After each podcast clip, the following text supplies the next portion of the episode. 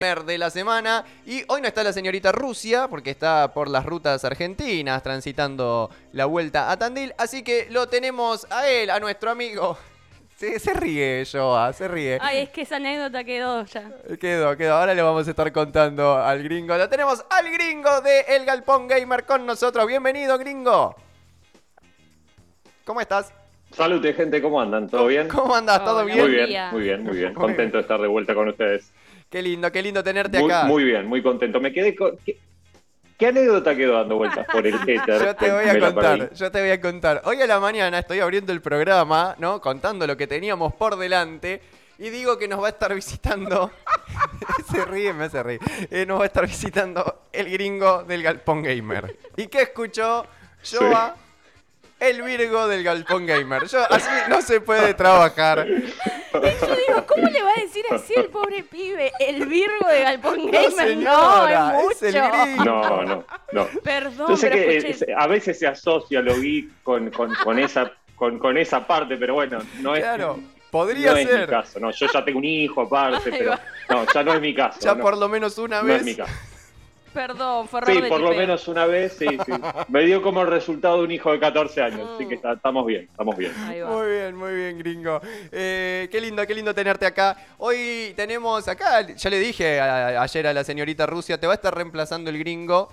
Volver rápido porque eh, se activa el serrucho. Sí, sí, sí. No, no, de ninguna manera. No, no, no, no. Espero estar a la altura, espero estar a la altura de este de, de- de la persona a quien tengo, de la señorita Rusia. La verdad que yo vengo a cubrir un puesto de, va. de- de suplente, pero nada, espero estar a la altura. Muy bien, muy bien, seguramente, seguramente. La señorita Rusia trae chocolates y esas cosas. No sé si mandó Mm. algo usted, ya estaríamos Bien. quedando en upside si no. No, no mandó nada. Listo. Muy bien. Muy bien, gringo. ¿Qué tenemos para hoy en el momento arcade? Bueno, vamos a hablar un poquito de consolas portátiles de Nintendo. Uno cuando piensa en Nintendo automáticamente se dispara, se desbloquea el recuerdo de Super Mario y piensa que, bueno, Nintendo es Super Mario y las consolas que fueron viniendo después. Tiene una historia eh, de consolas portátiles interesantes. Lo más interesante de todo esto es que Nintendo no siempre estuvo dedicado a la parte electrónica. Inicialmente Nintendo arrancó como una empresa que hacía juegos de mesa y juegos de naipes. Nadie se lo hubiera imaginado que ese era el origen de. Nintendo Jamás. eh, hacia... Yo la verdad que cuando lo descubrí dije, necesito tener cartas de Nintendo que son de hace banda de años y no se consiguen prácticamente. no tenés. Pero bueno, el fuerte de Nintendo durante... No, no, no, no. Imagínate que eso era solo para Japón aparte. Claro. Ellos se dedicaban exclusivamente a hacer juegos de mesa y juegos de naipes que comercializaban casi exclusivamente en Japón. En Japón. Después, a lo largo del tiempo, y ya te diría eh, a partir del año 80, este, Gunpei Yokoi empieza a indagar en el mundo de la electrónica y se mete de, de- de lleno en lo que son las consolas portátiles y saca lo que acá se ve acá ahí, Ah. es el Nintendo Game Watch. Bueno, Me vuelvo loco. Esta es la versión más evolucionada de Nintendo Game Watch, que es a pantalla doble. Ya esta versión venía con Wow. dos pantallas. No, no, no. no. La, primera versión venía, era como si fuera solo esto y venía con solamente esta pantalla. Esto ya es lo que era el, el esplendor de Nintendo Game Watch. Esto fue lo, lo primero que hizo Nintendo durante eh, sus primeros años en la pelea de las consolas portátiles. Muy bien. Eh, Después de esto nosotros déjame avisarle a la de gente que déjame avisarle a la gente que esto lo van a estar viendo en el canal de YouTube de Radio Nitro después eh, porque lo vamos a subir y ahí van a poder ver la imagen de las consolas portátiles que nos va a estar mostrando el gringo en esta charla. Así que ya ingresá y suscribirte ahí al canal de YouTube. Exactamente. Después, bueno, uno piensa también que Nintendo es Game Boy y uno tiene como internet, quienes somos fanáticos de Nintendo, yo soy un fanático de Nintendo, pero no soy un detractor de ninguna otra marca, banco a todas, lo aclaro porque ¿viste? siempre se te tira alguien al cogote diciendo, eh, pero sos fanático de Nintendo y no bancas a las demás, no, si banco a todas, está Muy todo bien. bien. con todas las, Muy con todas las portátiles. Y cuando uno piensa en Nintendo, piensa en Game Boy. Y piensa que Game Boy siempre fue un éxito y fue una consola que Nintendo siempre quiso tener. Y en realidad es todo lo contrario. Este, el, el presidente de, de Nintendo por aquellos años, década del 80, Hiroshi Yamauchi, no estaba muy contento con el proyecto de Game Boy, algo que parece casi ilógico porque para el 2020 Game Boy, toda la familia Game Boy ya tenía vendida 118 millones de consolas, Oh. una enormidad. Es la consola portátil más vendida en la historia de las consolas portátiles. Y es raro que no le haya convencido el proyecto de entrada. Bueno, la realidad es que no le convenció porque había otras unidades de negocios que estaban desarrollándose fuerte, como la, la unidad de negocios que estaba creando Famicom, que es básicamente lo que nosotros conocemos como NES o como Nintendo. Sí. Eh, y había otra unidad de negocios que se estaba empezando a encargar del desarrollo de lo que es Super Famicom o lo que para nosotros fue después Super Nintendo. Entonces Bien. es como que Game Boy quedaba parado en el medio de dos nichos de mercado medio raros y, y Famicom le estaba yendo muy bien y estaba creciendo mucho y Game Boy era como una consola que medio que atrasaba y Game Watch eh, la verdad que funcionaba muy bien, era muy portable. Sí. Entonces se hace un planteo de decir, bueno, se retrasa la salida de, de- de- de- de Famico- de Super Famicom y entonces entre el retraso de Super Famicom y que NES ya estaba quedando medio retrasada en, Sí. en- en su carrera, es que toma fuerza y toma impulso eh, el proyecto de Game Boy.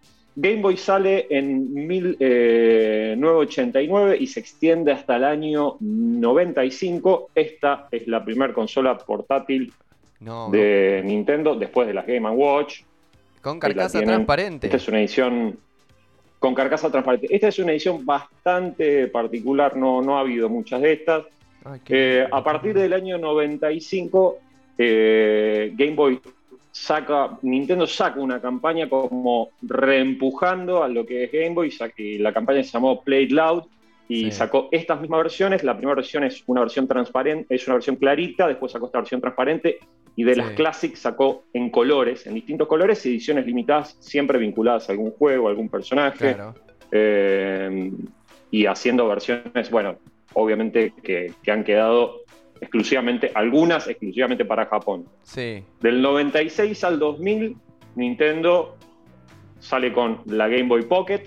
Esta particularmente tiene un accesorio arriba que es la Game Boy Cámara, No, me eh, con la que podía sacar fotos en una pésima definición. Creo que no llega a un megapíxel. Es un No desastre lo que saca esta cámara. No importaba. No, no, tiene cámara, ya está. No tiene cámara y, y un accesorio que tenía esta Game Boy particularmente era el Game Boy Printer que vos podías sacar de la foto y después imprimirla. No. Este, No, me vuelvo loca. Sí. Deme 10. Sí, sí, sí. Necesito Sí, sí, era eso. te salía una cosa espantosa. Imagínate que una, una foto de menos de un, de un megapíxel impresa quedaba un- casi era una mancha negra Sí. lo que imprimías. Eh, pero bueno, nada. Eh, pero, pero estuvo. La. Game Boy Pocket ya en el año 96 hasta el 2000 tuvo ese accesorio, tuvo el Game Boy Printer. Un dato eh, interesante para, este, para Game Boy Classic es que fue la primera consola que vos podías jugar multijugador a través del cable Link. Vos conectabas tu Game Boy Classic a otro Game Boy Classic y jugabas como si fuera en línea, entre comillas. Este, Uno al lado del otro. porque podías conectarte a otras máquinas. Estabas hasta cuatro, hasta cuatro Game Boy se podían conectar. Entonces eran cuatro, cuatro pibes jugando al mismo tiempo con un cable este, al mismo juego, interactuando al mismo juego.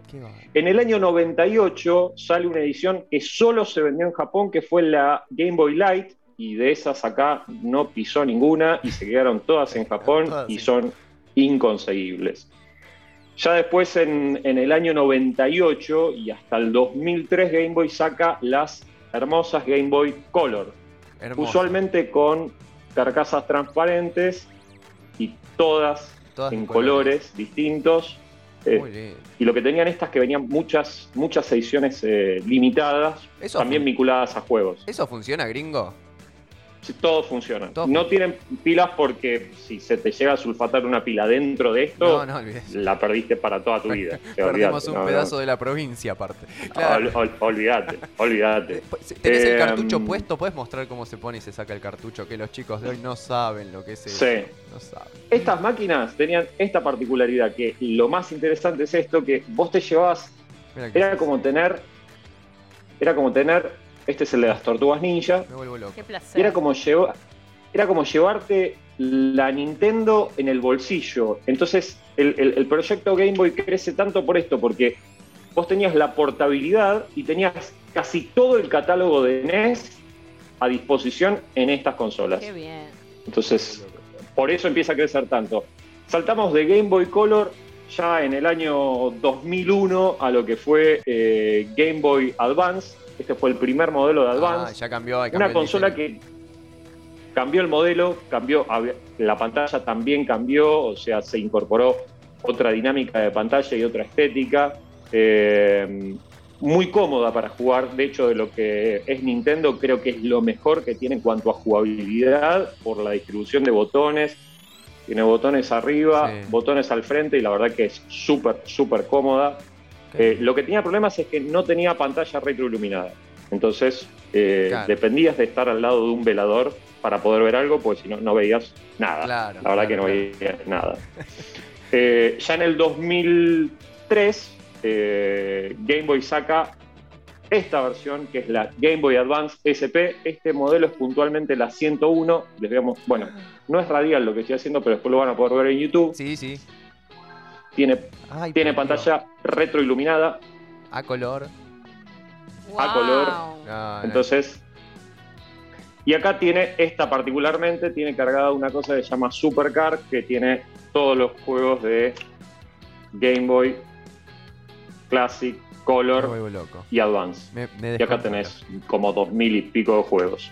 Qué Este, y, y ya para el final de la, de la carrera de, de crecimiento de Game Boy, en el 2005, saca Sí. la, Game Boy saca la última edición, que fue la Game Boy Micro. Es esta Wow. hermosa y pequeña belleza, hecha completamente en aluminio, Sí. Que- No, no, no. Eh, Por favor, después ingresen a YouTube a ver esto. Porque... La- los frentes de esta consola son intercambiables y podías, yo le puse un, lo que es, es esto, esta parte de adelante se llama faceplate, yo le puse un faceplate transparente porque me parecía que, estaba bueno, le quedaba bueno. Sí. Y los cartuchos que usan las Advance son estos cartuchos. Wow. Estos cartuchos fueron compatibles. Advance tenía estos cartuchos y era compatible, y era compatible con todos los demás cartuchos de Game Boy. Entonces vos en una Game Advance podías usar tu cartucho o usar este cartucho. por Claro. ejemplo, que era el Game Boy Classic. El O Game Boy Color que tenía los mismos cartuchos. Entonces mantuvieron la compatibilidad de cartuchos. Game Boy este, hasta la versión micro mantuvo la compatibilidad de cartuchos con los originales, con los iniciales, más allá de que tuvo sus cartuchos propios. Eh, y hasta el 2008 eh, el reinado de Game Boy estuvo vigente. Ya después saltó, eh, Nintendo saltó a la creación de la línea DS y con DS empezaron a salir unas máquinas alucinantes, como por ejemplo esta, que es una edición limitada de Zelda Muy bien. con el, el escudo del Hylian Shield, eh, pero esta ya es otro tipo de tecnología, otro tipo de cartuchos, es pantalla doble estilo Game Watch, pero pantalla doble Sí. recontra super iluminada y bueno, con, con otro nivel de gráficos. Pero bueno, la historia de Game Boy que parecía inicialmente ser un fracaso, terminó convirtiéndose en un éxito rotundo de Nintendo, como les dije, ya para el año 2020, eh, Game Boy en toda su familia, desde lo que es Classic hasta, hasta lo que es Micro, vendió 118 millones de unidades a nivel mundial en toda la familia, lo cual la consolida como la consola portátil más vendida de la historia. Tremendo, tremendo que estaba condenada al fracaso y lo que logró, ¿no? Y, por ejemplo, en Sega que estaba el Game Gear, que era a color, eh, no, no llegó Sí. ni, no, no sé los números, pero no, no llegó ni por asomo No, a, no, no. a- a- No, a la sombra. no. De hecho, Game Sega, a ver, Sega, de hecho, eh, eh, portátiles tiene pocas. Tiene la Game Gear y tiene la Sega Nomad, que era como una Mega Drive portátil porque le entraban los cartuchos de Mega Drive a la. Nomad. Claro, Pero era grande, no era tan cómoda y Game Boy y, y Nintendo siempre apostó a la portabilidad y a que el consumo de batería fuera relativamente mm, pequeño. Entonces que si bien la, la Classic lleva cuatro pilas AA, eh, después empezaron a variar y empezaron a cambiar, pero trataban de que la duración de las baterías fuera importante. O sea, vos pudieras jugar un rato largo. Entonces, eh, de ahí viene el, el concepto. Hacerlo chiquito, compacto, bien portable, con poco consumo y con una larga vida útil en cuanto a lo que es la duración de la consola también como estructura. Perfecto, perfecto. Tremendo, gringo. Es impresionante. Eh, si la señorita Rusia viene escuchando en la ruta, el programa estará temblando, pero. Tiembla, señorita Rusia. Me encanta, me encanta el quilombo. A mí. Gringo, hermosa, hermosa charla. Lo van a poder estar viendo en el canal de YouTube de Radio Nitro Tandil, así que ingresen porque hoy o mañana más tardar ya lo estaremos subiendo para que puedan ver las consolas eh, portátiles eh, de Nintendo que nos compartió el gringo del Galpón Gamer. Gringo, muchísimas gracias eh, por estar ahí y por mostrarnos estas bellezas que me descontrolo. gracias a ustedes por invitarme de nuevo, chicos. Muchas gracias. Te mando un abrazo. Hasta pronto, gringo. Abrazo grande. Chau, chau. Muy bien, gente. Hasta aquí el momento arcade de la semana. Eh, con el gringo de El Galpón Gamer. Hermoso. que no es el Virgo. No es el Virgo del Galpón Gamer, claramente. fue una confusión. Fue una confusión, un prejuicio suyo. No, no, yo escuché mal. que no es lo mismo. Esculpó, escuchó Galpón Gamer y dijo el. Qué bárbaro. Qué bárbaro, un capo el gringo, un capo. Gente, nos vamos a una pausa. Cuando volvemos tenemos a la cumpleañera con nosotros. Eh, a una de las cumpleañeras, porque tenemos eh, festejo doble. Qué bien. Con el Che, ¿a qué hora caemos por los sanguchitos? Y no sé, ahora le escribimos a Lula Nesana a ver a qué hora le caemos. Y eh, Gise Rojas espero que haya traído por lo menos unas empanadas de copetín. Mínimo. Por lo menos. Gente, ya venimos, nos vamos a una pausa y enseguida charlamos en el Open Mic con Gise Rojas.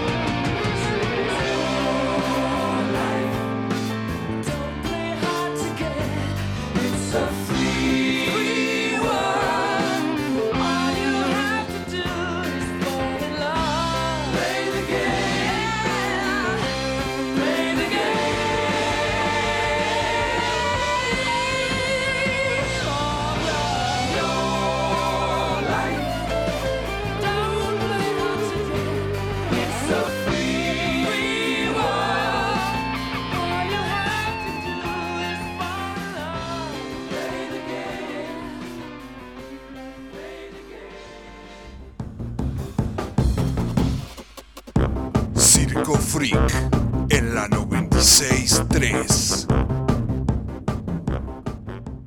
Ha! Getting funky. D. How?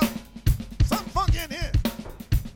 Muy bien amigos, muy bien amigas, 10.33 de la mañana. Continuamos en Circo Freak.